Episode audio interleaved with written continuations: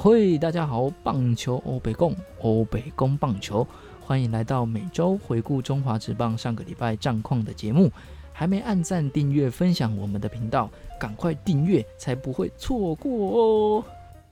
先看到战绩，乐天经历一波四连不胜，和味全三连胜直接赶上，目前只差三场的胜差。三四名的富邦和中信也都跌宕起伏，还没拿到双位数的胜场。上礼拜讨论度最高的无非就是萝莉，那我们就先来看到富邦单周两胜一败一和，而且这两胜都来自于乐天。上礼拜富邦的打线在前三场是相当凶猛，三场都打出双位数的安打，结果在礼拜六的比赛遭到味全封锁，只有敲出四支安打，也让状况渐渐稳定下来的陈世鹏持续我问天。但富邦的打者上周整体表现还是很不错的。不过王胜伟以及范国成就比较熄火了，打击率只有在两成出头，甚至范国成吞了六次的三振，尤其是面对乐天三连战的第二场比赛，吞了四次三振，挥棒也相当犹豫。但有个更重要的是，富邦八月长打的发挥，轰出了八发全垒打，仅次于乐天，让他们的得分能力变强了不少。而上个礼拜富邦的投手群表现超好，防御率一点六五。不管是先发还是牛棚，失分都压制的相当低，失最多分也就礼拜六面对魏权的比赛掉了三分。看到先发顶替陈世鹏先发的李子强，也是他第二次的先发登板。除了第一局解决比较顺利之外，后来都出现失分危机，但都能够顺利化解，安全下庄，算也是变相展现他的危机处理能力。最终顶了四局没有失分，还不错。至于范米特，还是维持那种至少吃六局失两三分的成绩。唯一不一样的是，上个礼拜终于获得队友满满的支援，打下十分，是他先发五场才会达到的失分程度，也拿下魁违两个月的胜投。原本大家还在讨论今年罗莉合约结束会不会续留富邦，而且他将会是本土洋将的身份。结果最终答案是罗莉会在九月中离开，也隐退他的生涯。但是看到新闻却说富邦想要找洋炮来递补，罗莉走了，剩下范米特、弗朗哥主要在牛棚，却又想要找洋炮来压缩本土野手的空间，不太能理解。就算想要补强攻击火力，依照现在本土先发的状况，可能只会燃烧更多的手臂，增加牛棚的压力。而且还没开箱的洋将安德胜，也不知道能不能站稳，分摊一些局数，来减少本土新秀的压力。不过现阶段富邦的问题，应该也不是杨将就可以解决的。重新审视、调整团队的训练模式与养成，应该才是重点。接着看到魏权上周三胜一败，面对状况正低迷的乐天，又从他手中拿下一胜，胜差也来到三场。投手群表现得相当不错，郭玉正扛第三号先发，已经有本土王牌的架势。七月和八月的初赛，十分都压在两分，也有不错的三振能力。上个礼拜四投了七局五次的三振，优质先发拿下第七胜。如果从前五名的胜投排行榜来看，他的防御率是赢过德保拉以及狂威的，真的相当厉害。王伟忠也终于投回本土王牌的架势，让黄金先发阵容的拼图是拼回了一块。能不能维持这样的表现持续出赛，也是接下来能否冲季后赛的关键之一。而林子玉回归后第一场先发，状态还没来到过往的水准。坏球偏多，也被敲了两发全垒打。接下来就差林子玉了。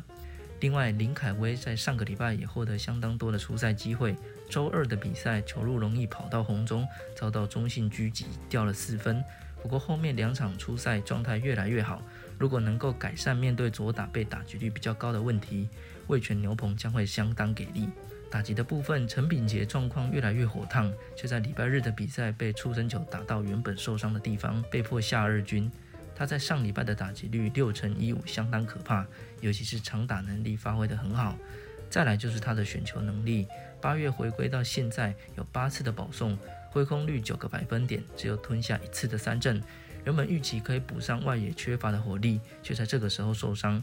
不过刚好隆德利被除役后，味全很快就找到新娘炮 Brian Goodwin。他的守备位置是外野，刚好可以补上。那 Brian Goodwin 有六年大联盟的经验，生涯打出五十发全垒打，今年则是在墨西哥联盟出赛，两个联盟生涯的长打率都在四成左右，有望增强卫权的火力。刚好吉利吉劳也回来了，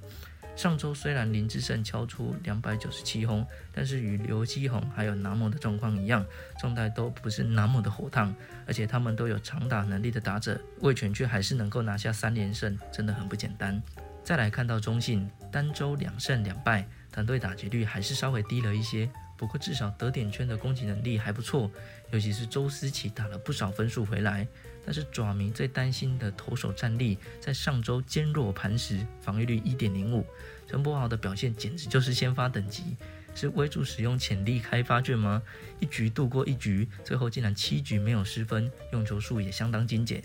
表现甚至比同场先发的刚龙还要精彩。原本获得出赛的机会不多，这次上来这样的表现，应该是可以得到微助的信任，加入互助会了吧？魏寿成回来后的第一场先发状况不理想。投了两局就被换下场，关大元开机状况不像去年这么好，不过八月为了先发的轮缺上一军支援，顶的其实不差。而上礼拜五这场接替魏寿成吃了六局，只被敲出一支安打，投投真的相当精彩。礼拜日吴哲源七点一局只有掉一分非自责分，整个本土先发以及牛棚慢慢稳定下来，投出成绩，应该让教练团放心不少。而唯一的羊头快乐宝拉，想不到也有我问天的时候出现。七局只有十一分的表现，结果队友一分都没能够打回来，也让统一终于是击败德保拉，终结对战的十四连败。新开箱的羊头就看看下周会以什么样的角色登场，毕竟只有一局的投球，续航力等等还是未知数。接着看统一，上周两胜三败，整个礼拜才打下九分，得分能力还是低迷。更何况是胡金龙回归，还只有打出这样的得分，投手防御率十分高，尤其是牛棚状况比较多。想特别提到的是终结者陈运文，陈运文还是很陡，容易被打安打之外，四坏球免费送上垒相当多。今年陈运文每局被上垒率是最近五年新高的一点五二。单看四坏球，去年一整季五十二场后援才十四次，今年二十八场就投了十七次的四坏球，而且今年投手比较占优势，打者不容易挤出长打，反而自己奉送垒包，就连登板都在低分差的时候上来投，看了都会心惊惊。尤其这样的情况下，应该也是教练最不愿意看到的。看看丙总能不能帮助陈用文找出问题在哪。先发的话，礼拜二古林两局的先发控球还是比较飘，幸好他的 K 功都能及时展现，止住失分。不过他在登柱熄灭后就被换下场，隔天丙总才说他的右肩膀有一点不舒服，基于保护他，就先换下场到二军调整。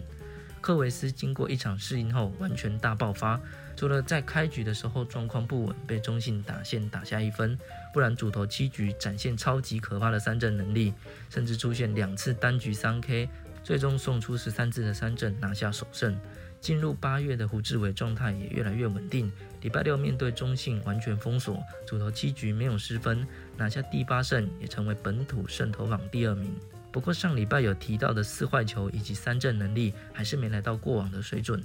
另外两位本土先发江承彦和潘威伦状况还是不稳定，现在看起来只有克维斯和胡志伟能够稳定一点，对于统一是相当吃力。